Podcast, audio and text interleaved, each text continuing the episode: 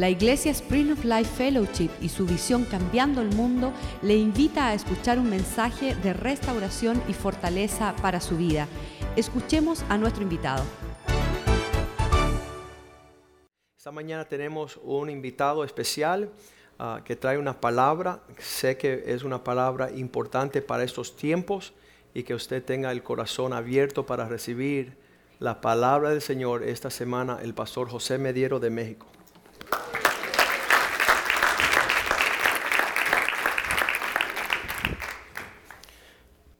Vamos a orar, por favor.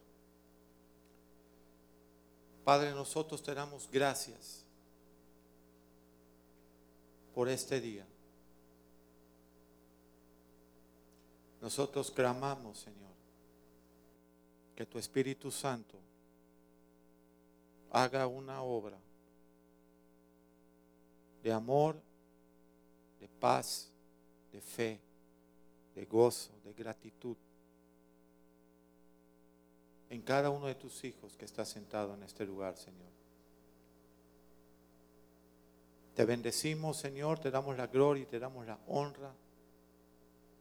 Prepara nuestros corazones y alinea nuestra vida a tu propósito, Señor, eterno. Que tu amor ágape sobreabunde en nuestra vida, Señor.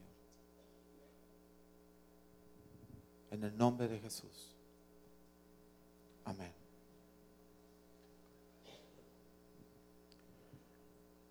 La riqueza más grande que recibió el hombre en, en, el huerto fue el amor de Dios. No hay riqueza más grande para cualquier ser humano el amor de Dios. Cuando el Señor creó al hombre y lo hizo, dice Génesis, a su imagen y su semejanza, fue creado por el amor de Dios y con el amor de Dios. Amén. Un amor ágape. Si tú vas al libro de Juan, Evangelio de Juan, 3:16. Dice la Biblia que de tal manera amó Dios al mundo que dio a su Hijo unigénito para que todo aquel que en Él cree no se pierda, mas tenga vida eterna.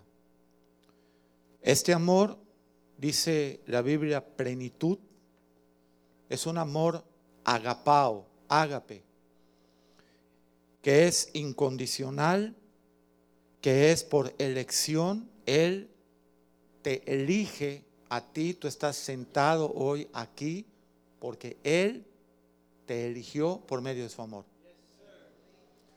Ese amor es de elección y es por un acto propio de la voluntad de Dios. Esa palabra significa benevolencia, benignidad. La palabra benevolencia es continuar haciendo el bien a quien te colma la paciencia. Y yo en lo personal le había colmado la paciencia a Dios cuando Dios me rescató. Yo estaba en el lado más oscuro de mi vida.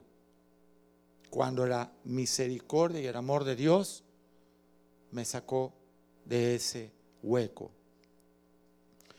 Dice que esa benevolencia es inconquistable. Quiere decir que ni una persona sería capaz de conquistar ese amor ágape de Dios. Es su esencia de amor la que dice, tú estás llamado a venir a mí. Dice que tiene una voluntad invencible y que el amor ágape buscará cosa que te haga bien a lo más elevado de la bendición de Dios. El amor ágape de Dios nunca va a hacer algo que no te lleve a ti a la expresión total de la bendición. ¿Cuántos pueden decir gracias Señor? Gracias Señor. Una voluntad invencible. Nada va a desanimar a Dios de amarte. Nada. Busca el bien más elevado para su creación, para humanidad. Dice que este amor de Dios no necesita química, no necesita afinidad, no necesita emoción. Así fue creado el hombre, con un amor ágape en su corazón. Cuando él sale del paraíso, cuando es echado, ese amor se va diluyendo hasta convertirse en un amor fileo, que es un amor emocional. El amor ágape que lo da todo es de Dios y fue puesto en el principio en el hombre, porque el hombre fue creado a imagen y semejanza de Dios. El mundo, lo que hoy celebra el mundo, es el amor emocional. Es un amor egoísta. Yo, yo le pregunto a algunos jóvenes cuando se van a casar, le digo, ¿qué te está motivando casarte? Y me dicen, mm, me gusta mi novia. ¿Está bien? ¿Y qué? Em, me siento solo. Mm, ¿Está bien? ¿Y qué? Bueno, necesito que alguien me atienda. Mm. Eso no es motivo para casarte. Porque el día que tu esposa no te guste, o el día que tu esposa no te atienda, o el día que no te sientas tan solo, la vas a dejar. Eso es un amor emocional, es un amor egoísta, es un amor que toma ventaja de la otra persona. Cristo no es así.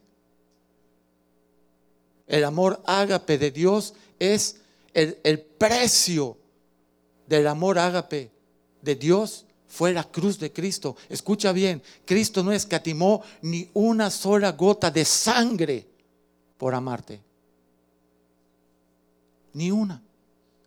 No escatimó ni un latigazo que lo pudo haber parado y decir, aquí se acaba todo. Pero no lo escatimó. Porque el amor de Dios que está en Él, porque eres Dios y eres la verdad y eres amor, te quería rescatar. Tú estás aquí sentado por el amor ágape de Dios. Un amor que nunca cambia. El amor de Dios no lo van a, ni nuestras actitudes lo pueden cambiar. Porque Dios te seguirá amando siempre. en Juan 15,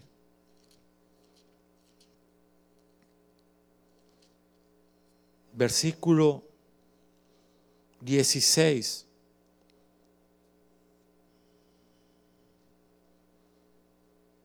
No me elegisteis vosotros a mí, sino que yo os elegí a vosotros y os he puesto para que vayáis y llevéis fruto, y vuestro fruto permanezca, para que entonces todo lo que pidieres al Padre en mi nombre, Él os lo dé.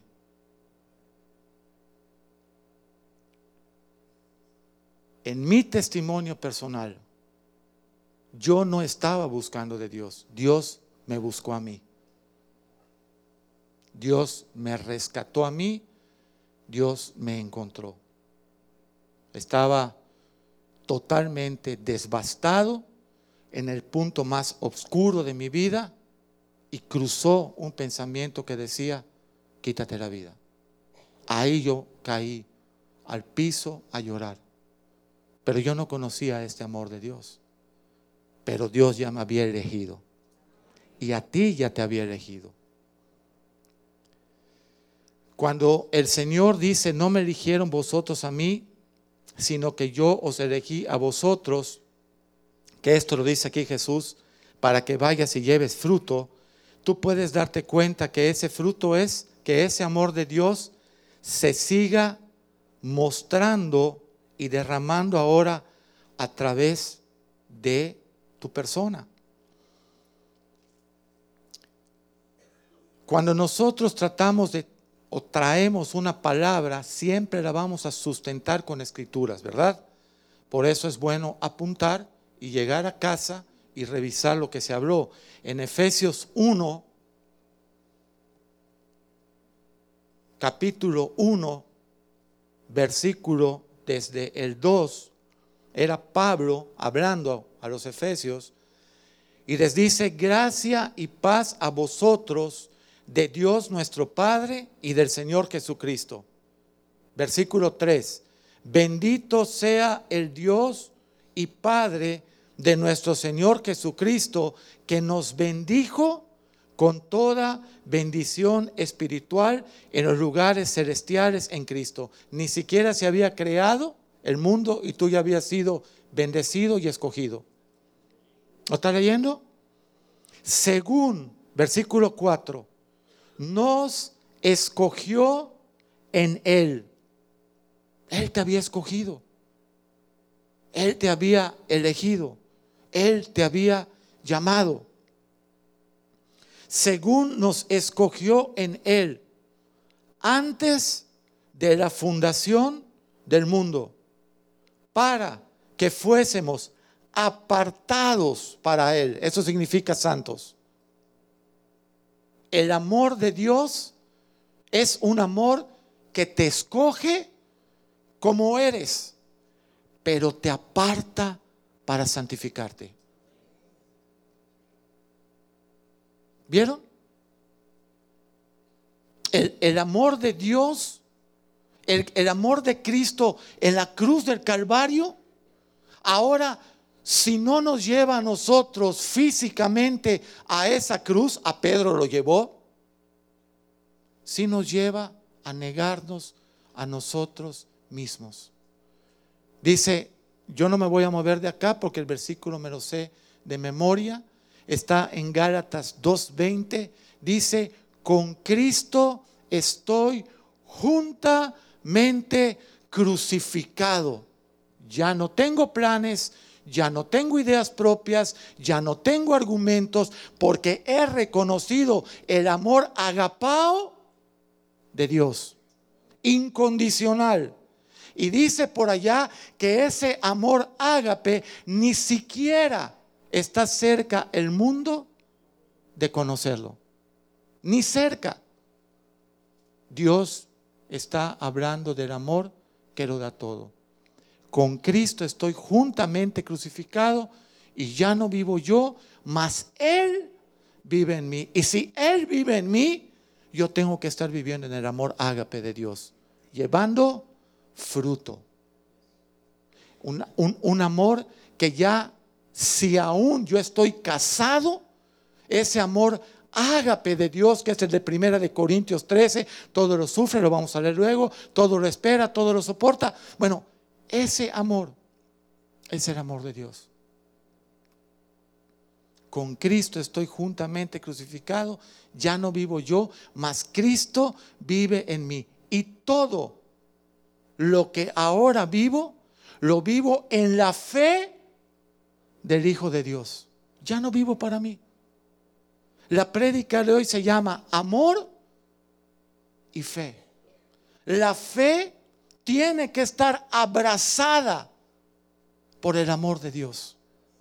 La fe sin el amor de Dios quizás solamente te hace un religioso, pero la fe con el amor de Dios abre los cielos y transforma las vidas. En Efesios 1, versículo 4, según nos escogió en Él antes de que el mundo se fundase para que fuésemos santos y sin mancha delante de Él. Quiere decir que el amor de Dios no es alcahuete. El amor de Dios lo da todo para que alcancemos la estatura, anchura, plenitud del amor y del mismo Jesús. ¿Podemos decir amén allá? Dice luego, para que fuésemos santos y sin mancha delante de Él. El 5, 1.5 de Efesios. ¿En qué?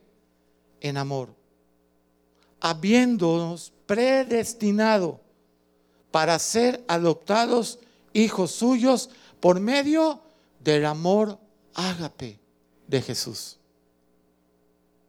Si hoy tú y yo tenemos esperanza, es porque hemos recibido el abrazo del amor de Dios. ¿Cuántos dicen amén? Porque cada uno de nosotros, si recuerda el inicio de su caminar cristiano, tiene que decir, estaba yo en el hueco más oscuro de mi vida.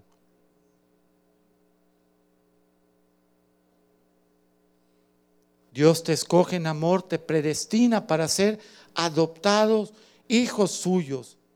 Abba Padre. Por medio de Jesús, según el puro afecto de su voluntad inconquistable. Tú y yo no hicimos nada para tener el privilegio hoy de estar aquí sentados como cristianos. No hicimos nada. Pero el amor de Dios tenía un plan para ti. ¿Y sabes qué pasó? Que tú le has dado la oportunidad a Dios de entrar a tu corazón.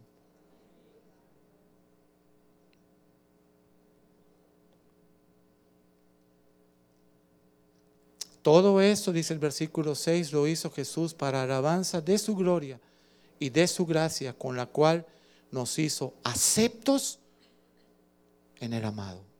Ese amor de Dios quita toda barrera, todo obstáculo y te lleva a la misma presencia del Padre. ¿Cuántos pueden decir gracias Señor? Gracias Señor.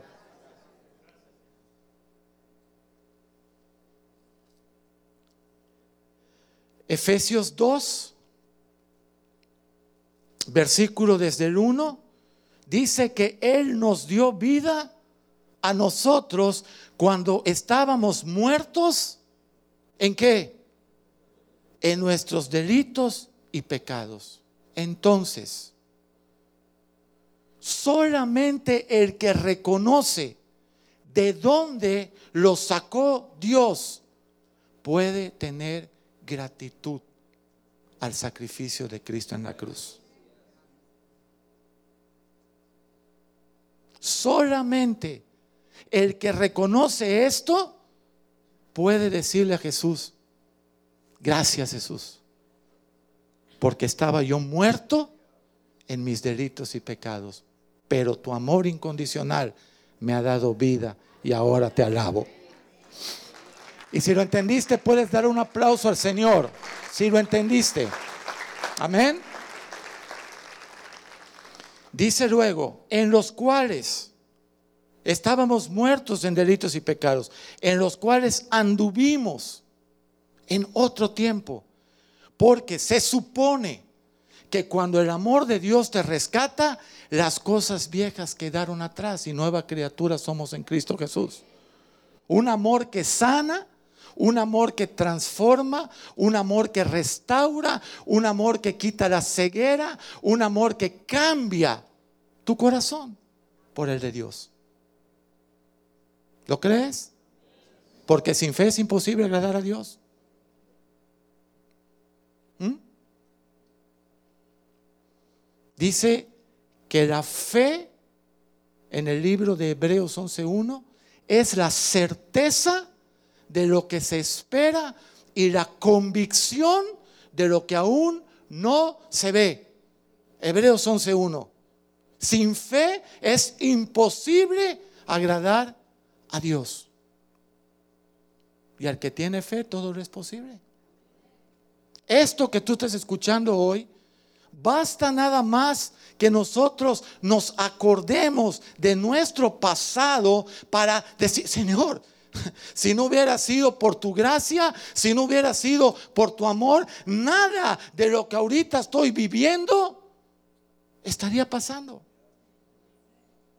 Cuando el Señor dice en el Salmo 126, cuando Jehová haga salir de la cautividad a su pueblo y seremos como los que sueñan, iremos cantando, iremos danzando y la gente dirá, estos son los redimidos de Jehová, aleluya. Estos son. Este es aquel que estaba tirado en las calles, pero Dios lo ha redimido. Este es aquel que estaba divorciado, pero Dios lo ha redimido. Este es aquel que era un drogadicto, pero Dios lo ha redimido. Este es aquel que se iba a quitar la vida, pero Dios lo ha redimido. Y mira ahora a sus hijos y a los hijos de los hijos de sus hijos. Aleluya. ¿Por qué? Por el amor de Dios puesto en ti y la fe del Señor.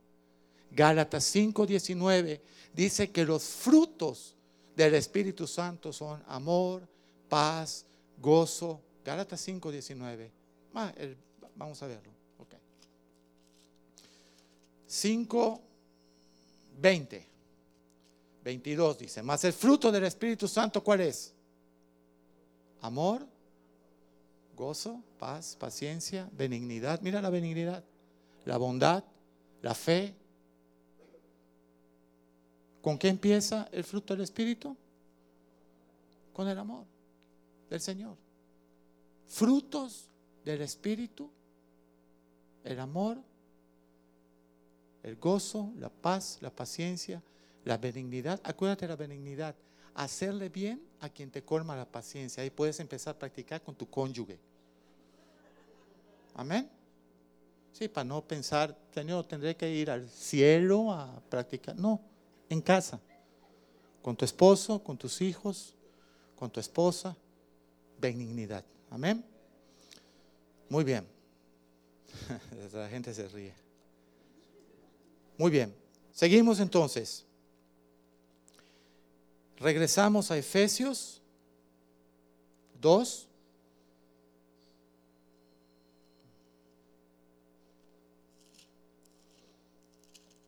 Y dice Efesios 2, Él nos dio vida cuando estábamos muertos en delitos y pecados en los cuales anduvimos en otro tiempo, siguiendo qué? La moda. El pastor siempre dice, y lo dice también la palabra, no os conforméis al mundo. Amén. Nosotros somos que vamos a cambiar el mundo, no el mundo nos va a cambiar a nosotros. ¿Cuántos dicen amén? No os conforméis, ¿no? No vayas siguiendo la corriente de este mundo conforme al príncipe de la potestad del, del aire. Le llamas diablo a ese, ¿ok?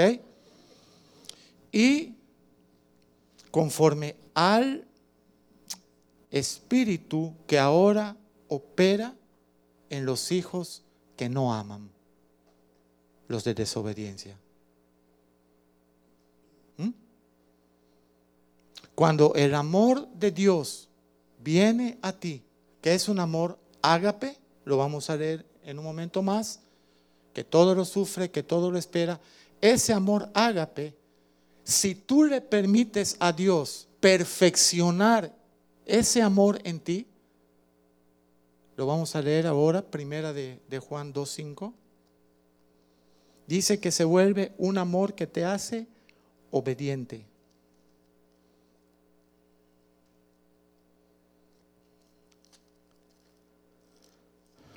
Quiero dar las escrituras porque muchas veces sale la gente nueva y puede pensar que es una opinión, ¿no? Dice, el que guarda la palabra de Dios, en este verdaderamente el amor de Dios se ha perfeccionado y por eso sabemos que estamos en él. Esa, esa, esa palabra perfeccionado, ese amor perfeccionado, le llama la Biblia amor teleyo y significa que te ayuda a alcanzar la meta y la madurez. El amor de Dios en ti perfeccionado te ayuda a alcanzar la meta y la madurez. Pero la, la gratitud, la actitud de un cristiano está basada en reconocer de dónde lo sacó Dios. Tú, dice el Señor, al que mucho se le perdona, mucho ama. Entonces nosotros estamos hoy leyendo de dónde Dios nos saca, de dónde Dios nos toma, de una vana manera de vivir, siguiendo los criterios de este mundo, ¿verdad? En 2 de Tesalonicenses capítulo 2 versículo 13 dice la Biblia, pero nosotros debemos dar qué? Siempre gracias a Dios respecto a ustedes, hermanos amados por el Señor, de que Dios os haya escogido desde el principio. ¿Para qué nos escoge Dios? Para salvación. ¿Mediante qué? La santificación por el Espíritu y la fe en Jesucristo. Porque ¿quién es la verdad? Jesús. Entonces, ese proceso de cuando tú escuchas, Dios es amor, Dios te ama, es verdad. Pero Dios te ama y quiere hacerte a la imagen de Jesús. Te quiere, te escoge desde el principio para salvarte, pero esa salvación viene mediante la santificación. La gracia de Dios pone sobre ti su espíritu y ese espíritu te torna obediente a la verdad. Nadie lo puede hacer en su propia fuerza. Sabemos eso, ¿verdad? Si fuera por uno mismo, no pudiéramos estar donde Dios nos tiene ahora. Le comentaba hace unos días a, nuestro hermano, el pastor Rivera, que en 18, años que, yo llevo cristiano, he visto cuando menos 5 mil personas que amaban a Dios, servían a Dios y se descarriaron. Y yo le preguntaba al Señor, Señor, ¿por qué la gente que lloró con nosotros, que caminó con nosotros, que oró con nosotros, que se gozó con nosotros, que sirvió en la casa de Dios, ¿por qué se fueron? Y me dijo el Señor, porque hay dos tipos de cristiano. El cristiano necesitado y el cristiano quebrantado. El cristiano necesitado llega a buscar de Jesús porque le falta algo. Quizá lo dejó la esposa, quizá tuvo una pérdida económica, Quizá tiene falta de salud, quizá tiene hijos que no lo quieren ver. Está bien. Y llegan y buscan de Cristo y el amor del Señor se derrama abundantemente sobre él. Reciben la bendición de Dios y ¿qué sigue? Y se van. ¿Por qué? Porque su sed ya fue saciada. Su necesidad ya se llenó. Pero ¿qué sucede si tú eres un cristiano con un corazón quebrantado, contrito, humillado, que sabes que no tienes, le dicen el Señor le dice a los discípulos, y ustedes no se quieren ir con toda esta multitud que se va porque no se quiere consagrar. Y le dice los, los discípulos, Señor, ¿y a quién iremos? ¿A dónde vamos a ir si solamente tú tienes palabra de vida? ¿A dónde vamos a ir?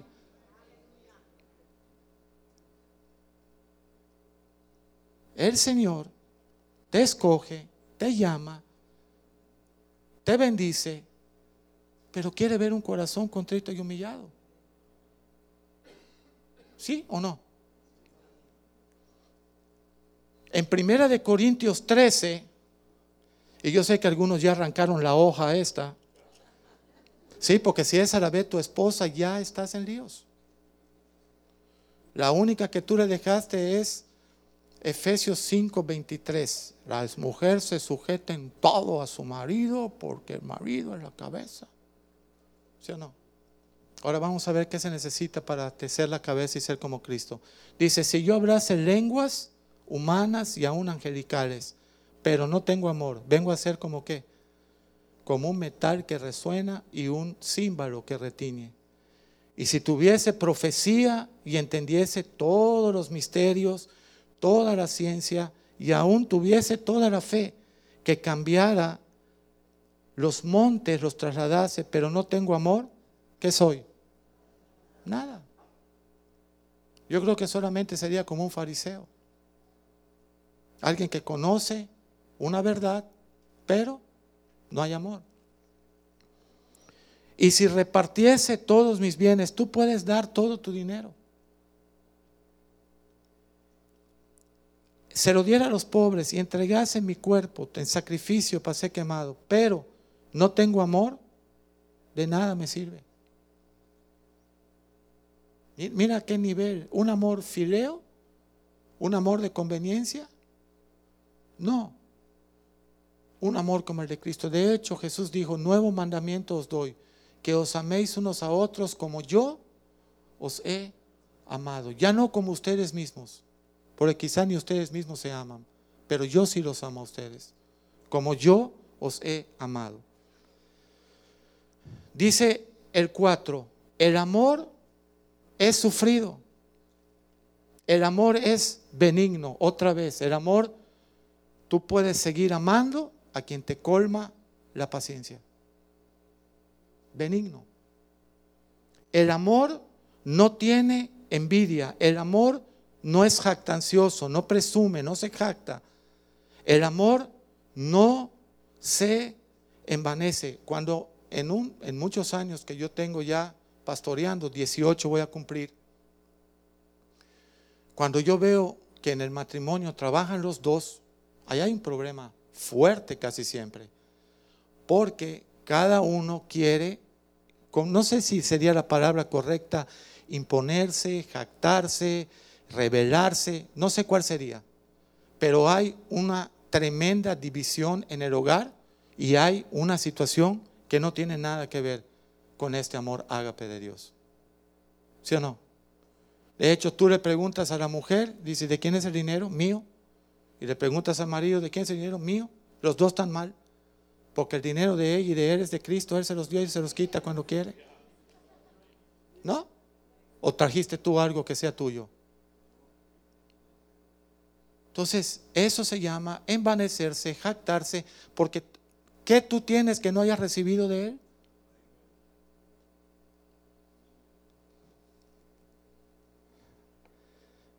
Dice que el amor no hace nada indebido. Ni siquiera agarrar el control remoto, ¿verdad? De 10 de la noche a 12 y no dejar a tu mujer ver las noticias, ¿no? Ya cositas, detallitos, ¿verdad? Yo le digo a los, a los amigos, oye, ¿tú amas a tu esposa? Sí. ¿Ella tiene el control del televisor? Dice, no, entonces no la amas. Sí, una cosita para no tener que llegar al tercer cielo, ¿verdad? Ni, uh, ni volar por allá, ¿no? Muy bien.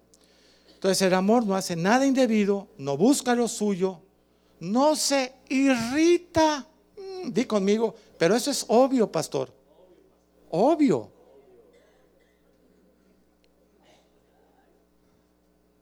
No se irrita. No se irrita.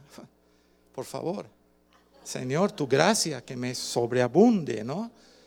Amén. Gloria a Dios. De ambos lados, ¿no? El amor no se irrita. El amor no guarda rencor. Dile a tu hermanito que está obvio, obvio. Esto es obvio. Perdona a tu suegra ya. No guarda rencor. no se goza de la injusticia. Lo he dicho muchas veces. Normalmente cuando el hombre trabaja, el hombre dirige el hogar, pero toda la prioridad económica está sobre él. Y hay injusticia a la hora de darle a la esposa bendición. Hay, muchos testimonios, ¿no? Gente que vino y me dijo, pastor, señoras, ¿no? Que me dijeron, pastor, yo quiero poner en casa eh, orden y de verdad quiero que mi esposo se levante, quiero que mi esposo sea de bendición, yo quiero honrarlo. Tremendas plazas de maestras federales con sueldos muy importantes. Dice, yo puedo pedir una licencia seis meses o un año, me la da el gobierno, yo me voy a casa y dejo que Él trabaje, que Él me provea, que Él se levante.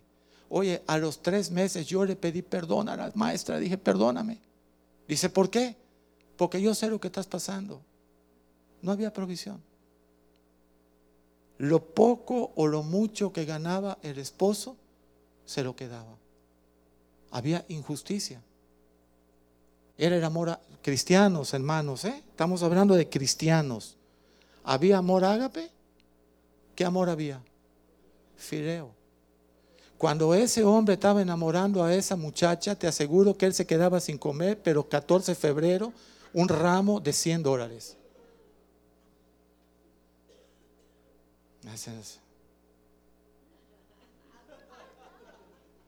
Dile a tu esposo, ¿te acuerdas, mi amor?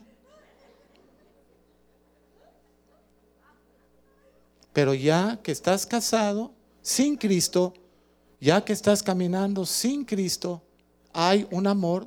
Este es el amor ágape de Dios, que lo da todo. Dio su vida.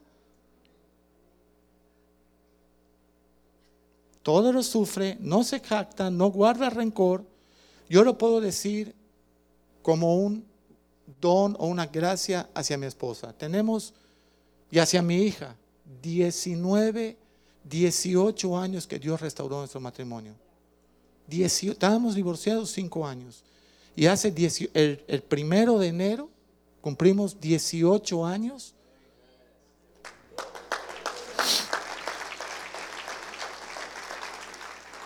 Dieciocho años que se restauró nuestro matrimonio. Dilo conmigo, nunca ella ha traído a cuenta el pasado. Ahora das un aplauso, Señor, por la vida de ella. Nunca, nunca. Y mi hija tampoco. Nunca. Eso se llama perdonar con un amor ágape, que no trae a cuenta el pasado.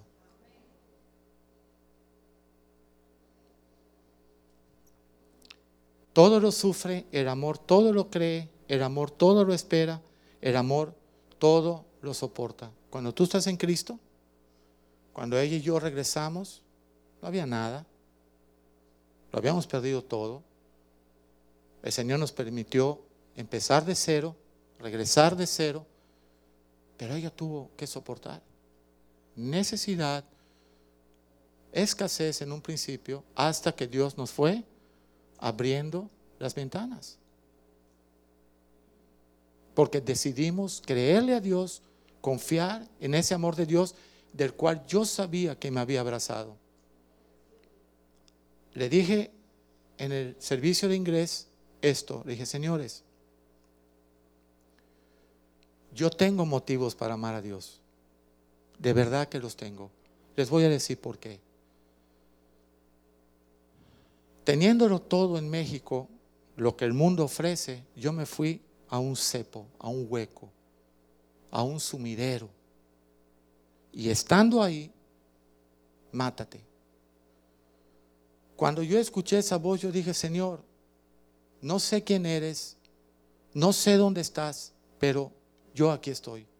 Haz de mí lo que tú quieras. Y todo lo demás, ustedes lo saben. Esa caída a mí me provocó tener un encuentro con Dios, porque estaba yo quebrantado. Yo no estaba nada más necesitado, yo vivía en un lugar de ocho pesos la noche aquí en Miami. Yo era un vagabundo prácticamente acá en Miami. Cuando yo daba mi testimonio con varias personas, ni siquiera lo creían. Decían, no es posible, esto tiene que ser una locura de él. Cuando ellos fueron a México, hubo gente que se paró públicamente en el púlpito y dijo, yo tengo que pedir perdón público, porque nada de lo que él decía yo lo creía, de lo que su pastor decía yo lo creía, pero hasta se quedó corto de lo que era, cómo cayó y cómo Dios lo levantó. Pero eso es para que se lleve la gloria a Cristo, no es el hombre. Eso es Cristo. Ahora, esto que estamos hablando, yo deseo que no sea tropiezo en su corazón. ¿Por qué, pastor? Porque si tú rechazas una predicación de amor ágape de Dios, no te doy mucha esperanza de permanecer cristiano. No, no, no te doy mucha esperanza. Porque el amor ágape de Dios te quiere decir, te perdono, te restauro, te bendigo, te multiplico, te sano. Yo tengo una nieta que se llama Valeria, ya saben muchos, pero para que quede plasmado en el video y en el DVD, en el CD. Con dos añitos de edad le determinan, le detectan leucemia. Muchas niñas que estaban allá en ese tiempo, hoy no viven ya. Se fueron con el Señor, y digo se fueron con el Señor porque eran niñas. ¿Qué es lo único? ¿A qué se lo podemos atribuir nosotros si no es al amor ágape de Dios? ¿A qué se lo podemos atribuir?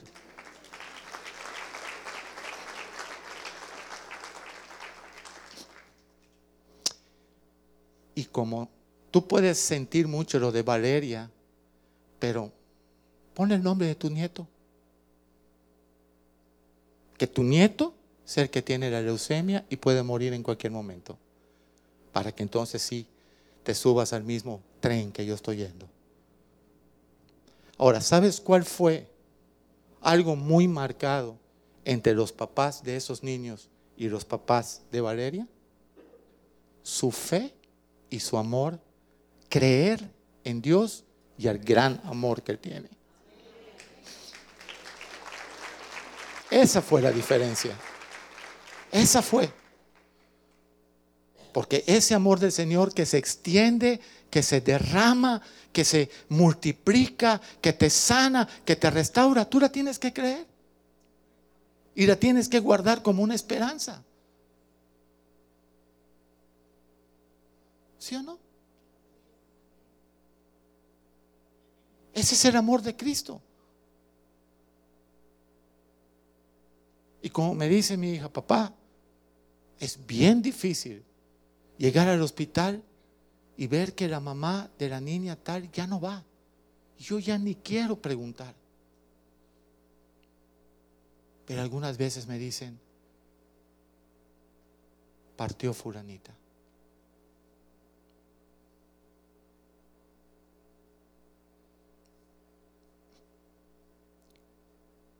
Esa prueba, nosotros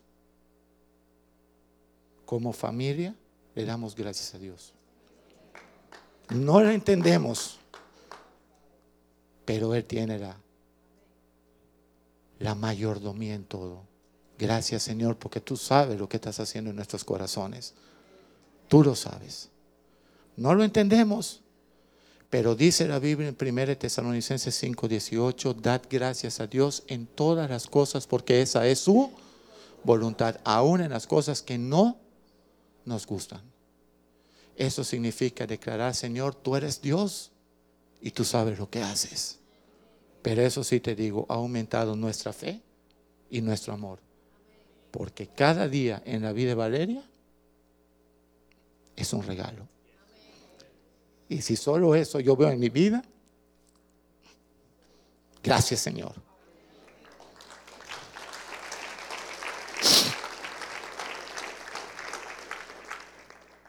Dice, el amor no hace injusticia, mas se goza de la verdad. ¿En qué se goza?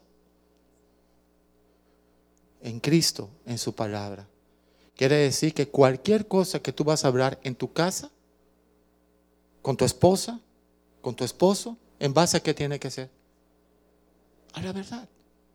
Eso es el amor ágape de Dios en ti. ¿Sucede eso en casa?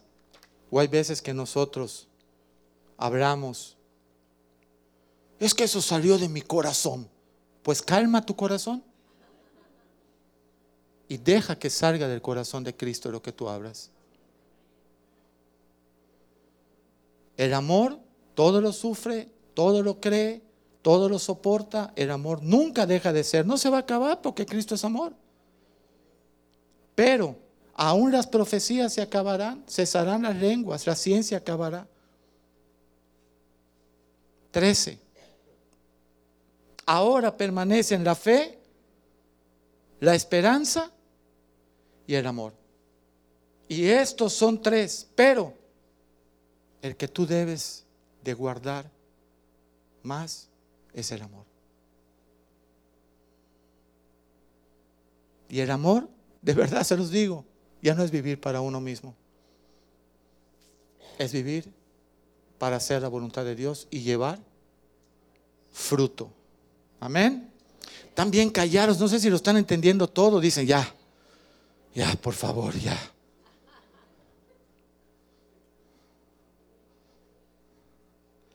Libro de Romanos. No vayas a creer que llegas a la casa en nosotros en México y hay nubes y estamos en el cielo y están los ángeles con sus arpas y tal. No. No. Todos vamos pasando las mismas pruebas y los mismos retos y los mismos desafíos, ¿verdad? Romanos 8.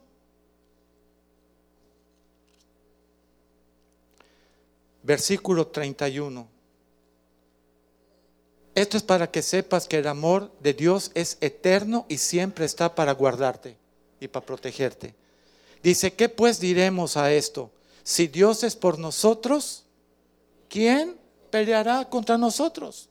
Si tenemos el amor de Cristo en nosotros, si estamos en su voluntad, si estamos permitiendo que su amor se perfeccione, si nos estamos dejando llevar para hacernos obedientes, ¿quién puede contra nosotros?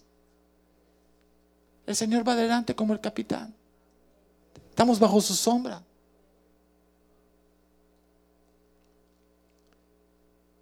¿Quién contra nosotros? El que no escatimó ni a su propio Hijo, sino que lo entregó por todos nosotros. ¿Cómo no nos dará también con Él todas las cosas? ¿Quién podrá acusar a los escogidos de Dios? Ni el diablo te puede acusar si tú estás bajo el amor. Ágape de Dios. ¿Quién nos acusará? ¿Quién acusará a los escogidos. Pues Dios es el que te justifica. ¿Quién te condenará? Cristo es el que murió, más aún el que también resucitó, el que además está a la diestra de Dios, el que también intercede por nosotros. ¿Te acuerdas de Pedro? Oh Señor, yo iré contigo hasta la muerte, Pedrito. Cálmate. Satanás te va a dar una revolcada, amigo que yo voy a interceder por ti para que tu fe no te falte. ¿Quieren leerlo? Lucas 22, 32. ¿A quién no le da una revolcada bien el enemigo, eh? Por estar de guapo, ¿verdad? No, Señor, pastor, donde quiera que tú vayas, yo voy, cálmate, cálmate. Cálmate los nervios ahorita. Lucas 22, 32. ¿Sí? Dicen a los de atrás que no lo quieren poner ya. Pero yo he rogado, dice Jesús, por ti. No te preocupes, Pedro, que tu fe no te falte. Y una vez que te suelte el enemigo, después de la revolcada que te va a dar, ven y confirma a tus hermanos. ¿De verdad? Pastor, yo quiero ser pastor. Ni lo digas, amigo, mejor vívelo. No lo hables. No te comprometas en palabras. No digas porque yo sí mañana pasa.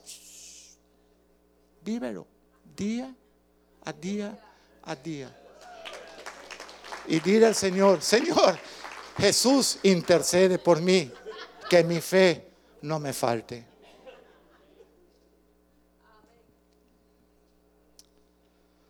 A la iglesia hoy, pero mira, así, mira.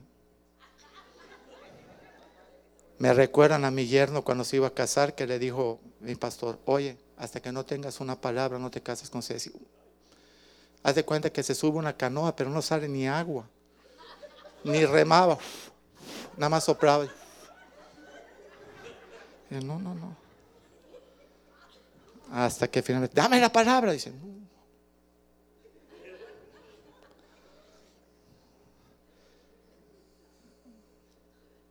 Dice luego, es tremendo, ¿verdad? ¿Quién acusará a los escogidos de Dios? Dios es el que justifica. ¿Quién te condenará? Cristo murió. ¿Quién nos separará? Versículo 35, estamos otra vez en Romanos 8:35. ¿Quién te puede separar de este amor ágape de Cristo? Dilo, mi orgullo. Porque Dios te ha dado libre albedrío. Por parte de Dios, nadie te puede separar. Pero si uno dice, como hizo el rico, Señor, yo he cumplido tus mandamientos, sí, una cosita te falta. Vende todo lo que tienes y regálaselo a los pobres. Ni contestó. Se fue. Y el Señor dijo, mira, más fácil que entre un camello por el ojo de una aguja que un rico a reina de los cielos. Y no vamos a hablar solamente de riquezas de dinero, ¿eh? vamos a hablar de riquezas de ideas. Pastor, ¿por qué? Eh, suponte que tú te topas con alguien que le dices, mira, este es el plan de salvación. No, pero yo tengo mi propia opinión. Ahí tienes un rico. No en dinero, en orgullo. ¿Quién nos separará del amor de Cristo? ¿Tribulación? ¿Las pruebas? ¿Angustia? ¿Persecución? ¿Hambre? ¿Desnudez? ¿Peligro? ¿Espada? Mucha gente sabía, dice Señor, por, por causa de ti somos muertos todo el tiempo, muchos mártires. Somos contados como ovejas de matadero. Pero dice el 37, antes en todas estas cosas somos que más que vencedores por medio del amor ágape de Jesús. ¿Quieren saber qué gente yo he visto que abandona el ministerio después de años? 13, 12, 15. Y de repente un día digo, oye, y se fue. Y bueno, si me dan la oportunidad hablo con ellos, si no, pues se van muchas veces de la ciudad, etc. Pero me senté con mi esposo a orar y nos dimos cuenta que los que más abandonan el ministerio son aquellos que se convierten y les pasan 10, 12 años y dicen, yo no era como tú, pastor. Yo ni era un adúltero, yo ni era borracho, yo ni era así, yo ni era así, yo esto, En realidad yo estoy aquí porque mm, Dios es amor. Le digo, ¿y tú no estás aquí porque te sientas perdonado? ¿Porque te sientas limpiado, lavado? ¿Porque te sientas redimido? ¿Porque sabías que tu destino era el lago de fuego? No, yo era bueno. Y ese yo era bueno lo arrastran 10, 12, 14, 15 años y un buen día se van. Porque están andando en su propia opinión porque nunca pudieron reconocer ni dar gracias al amor de Dios. Dice que vieron su gloria, lo pudieron identificar, pero no le dieron gracias. Entonces su necio corazón fue entenebrecido. Dios los entrega sus razonamientos, Dios los entrega una mente reprobada y después se deslizan. ¿Y sabes qué es lo más tremendo? Que ni siquiera nos percatamos de que eso está pasando. Antes bien, somos más que vencedores por medio de aquel que nos amó, por lo cual estoy seguro de que ni la muerte, ni la vida, ni los ángeles, ni principados, ni potestades, ni lo presente, ni lo porvenir, ni lo alto, ni lo profundo, ni ninguna cosa creada podrá separar del amor de Dios, nos puede separar, que es en Cristo Jesús, Señor nuestro.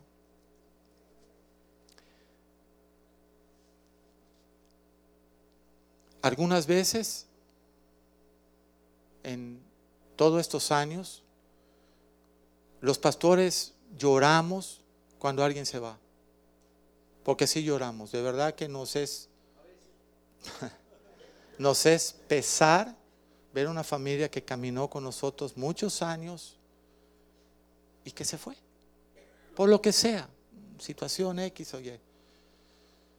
Y yo le digo al Señor, Señor, Estoy terminando.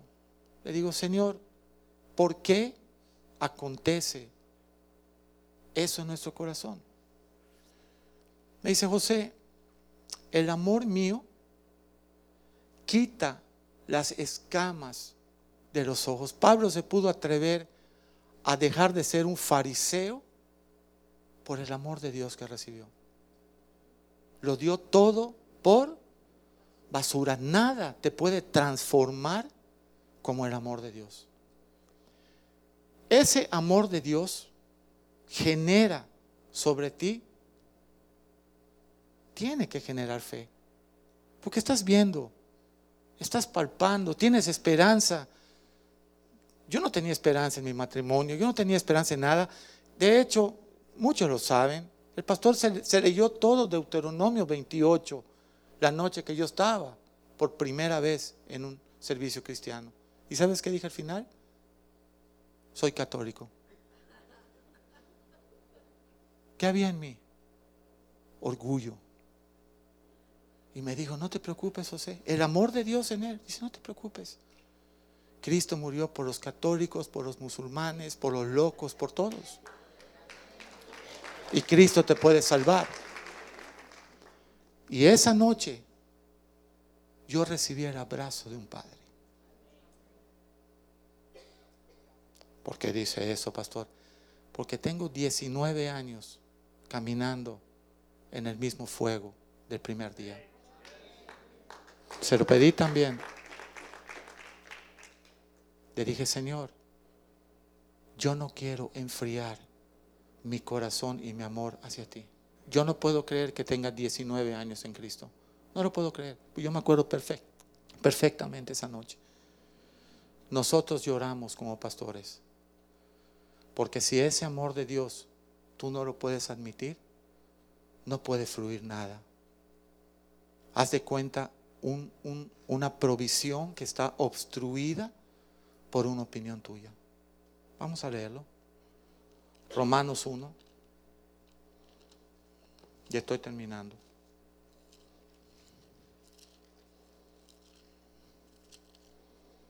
Yo le pedí al hermano Gerardo que preparara un cántico si es que abrió ayer su correo. ¿Lo abriste? Dice, no, no tuve amor, pastor. Eran las doce. No, es un cántico muy sencillo, muy bonito. Dice Romanos 1, 21, que habiendo conocido a Dios, ¿cuántos de aquí conocemos a Dios? ¿Cuántos de aquí pueden decir, yo soy parte del amor de Dios, yo estoy acá por el amor de Dios? Dice, por haber después de haber conocido a Dios, no le glorificaron como a Dios, ni le dieron gracias. Mira hasta dónde lleva eso. Sino que se envanecieron, se llenaron de qué? De humildad, de vanidad, en sus razonamientos. No, porque, pastor, yo no estoy de acuerdo con lo que tú dices. Si no te estoy diciendo nada yo, te lo está diciendo el Espíritu. Yo no me siento bien en tu iglesia, si no es la iglesia mía, es la iglesia del Señor. Ahora, si lo que se habló aquí hoy no está aquí, es una secta este lugar, hay que salir corriendo. Pero si está acá, hay que arrepentirnos. Y decirle, Señor, yo quiero humildad para recibir tu palabra y dar gracias. No quiero envanecerme. Dice, se envanecieron en sus razonamientos, entonces su necio corazón, ¿cómo le llama al vanidoso? Necio. Su necio corazón fue lleno de tinieblas, ya no escuchas la voz de tu pastor. Ya no lo escuchas. Y el Señor quiere que escuche su voz. Las ovejas escuchan la voz del pastor y lo siguen. Amén. Dice luego el 28, y como ellos no aprueban tener en cuenta a Dios, Dios los entrega a una mente reprobada para hacer todas las cosas que no convienen. ¿Sabes cuál es la diferencia entre ser cristiano y no ser cristiano? Humildad. Recibir el amor de Dios. Decirle, Señor, yo no soy nada absolutamente sin ti. El pastor se ha parado, el pastor Molina se ha parado cientos de veces por todos lados y decía, sin Cristo, yo era un joven necio, amargado, preocupado de ver la destrucción de su familia. Pero el amor de Dios nos alcanzó. El amor de Dios nos apartó. El amor de Dios nos santificó. El amor de Dios nos llenó de esperanza. El amor de Dios salvó la vida de nuestra nieta. El amor de Dios. Él no tenía que hacerlo, ni lo tiene que hacer. Pero su amor nos regaló esa salvación y esa sanidad. Quizá en una ciudad, en un país, en un mundo tan materialista, la gente te quiere, si te pones un traje caro, tú vales. Si no te pones un traje caro, tú no vales. Si manejas un coche caro, tú vales. Si no manejas un coche caro, no. Lo que dijo el pastor Wellington Boone, tú eres el que le da valor a las cosas. No las cosas te dan valor a ti. Y si en nuestra vida lo único que pasa, lo único que pasa es que Dios te regale la eternidad, gracias Jesús, valió la pena. No me importa, Señor, las riquezas de este mundo, dijo Pablo. No me importa la fama. Pablo dijo, lloro por mis familias de la sangre. Pero aún así he preferido servir a Dios. Muchos de ustedes, después del día de hoy, van a tener que tomar una decisión. O seguir con la familia de la carne o unirse a la familia del Espíritu, que es la iglesia. No es fácil porque necesitas la gracia el favor, el amor de Dios, te sientas tan amado por Dios que dice, Señor, rebosa mi copa de tanto que tú me has dado. Tú sabes que si no hubiera sido por Dios,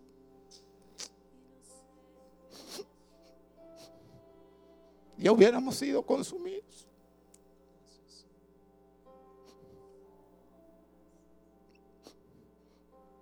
No habría familia.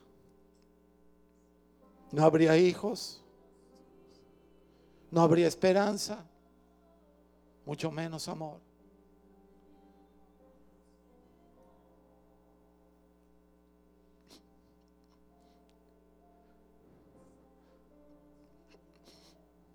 Recibe esta palabra de parte del trono de Dios.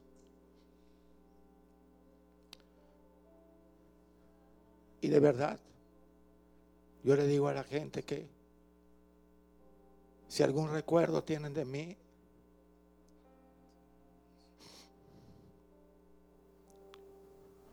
es del amor ágape de Dios.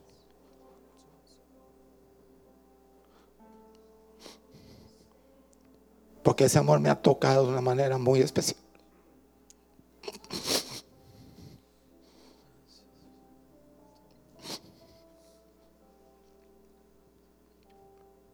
Los que me conocieron hace 19 años saben que esto es verdad, lo que estoy diciendo.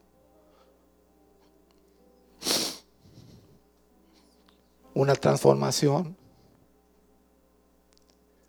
incapaz que el hombre la pueda hacer. Una restauración incapaz de que algún hombre la pueda hacer. No hay psicólogo, no hay estudio, no hay libro de superación personal que pueda hacer esto que Dios ha hecho conmigo, con mi esposa, con mi hija. Un perdón total.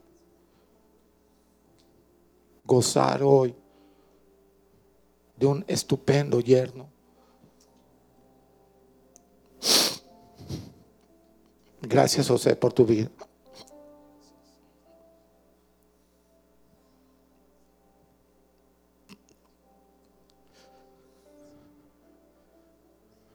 Gracias por tu vida, José.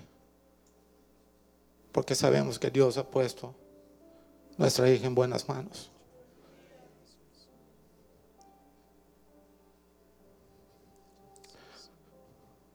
Me siento orgulloso como un papá tuyo, José.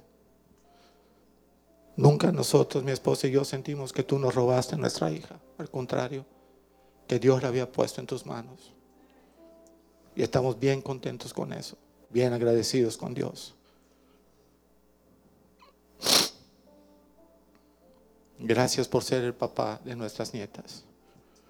Sabemos que están con un papá que las cuida, que las ama, responsable y que por la gracia de Dios nunca las va a abandonar ni a su esposa. Que Dios les alargue la vida siempre.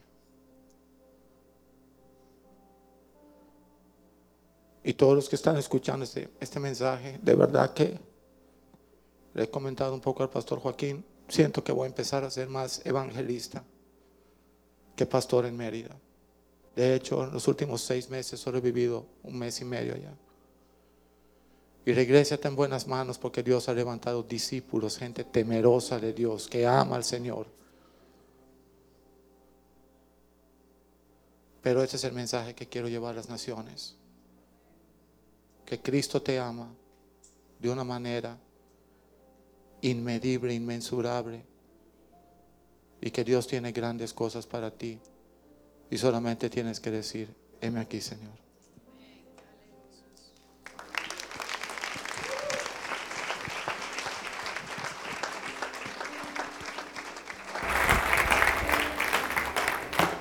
Pueden tomar asiento.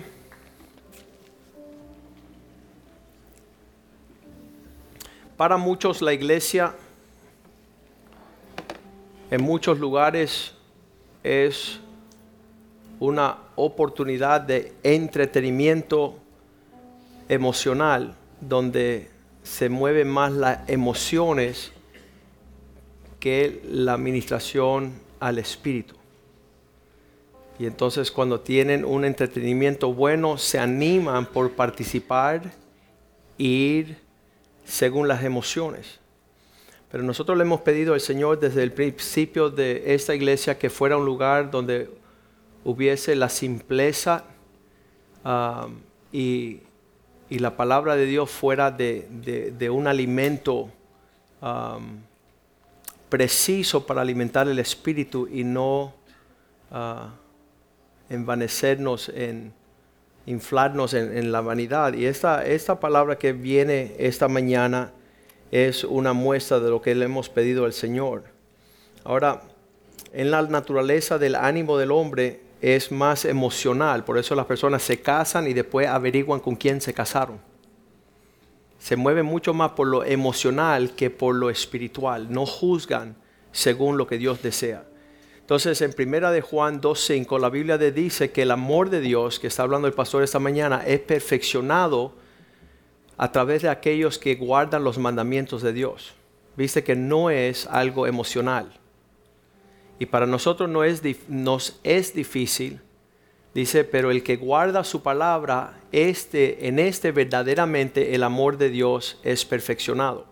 Entonces es no, ay, yo amo a Dios tanto, tanto, tanto, y después no hay nada de un comportamiento que guarda su palabra. Por eso la palabra de Dios ah, no es emocional, debe de ser obedecida. Y muchas veces el sentimiento de obedecer no es de nuestro agrado. En hecho, nosotros obedecemos no porque eso se siente bien el hacerlo, Ah, más bien la obediencia es el ejercicio de una disciplina y muchas veces tenemos que corregir a las personas a que obedezcan la palabra de Dios porque te dicen, ¿sabes qué? Es que no me, no me nace lo que tú estás hablando. Ah, todo lo que es el perdonar, eso no es un nacimiento normal.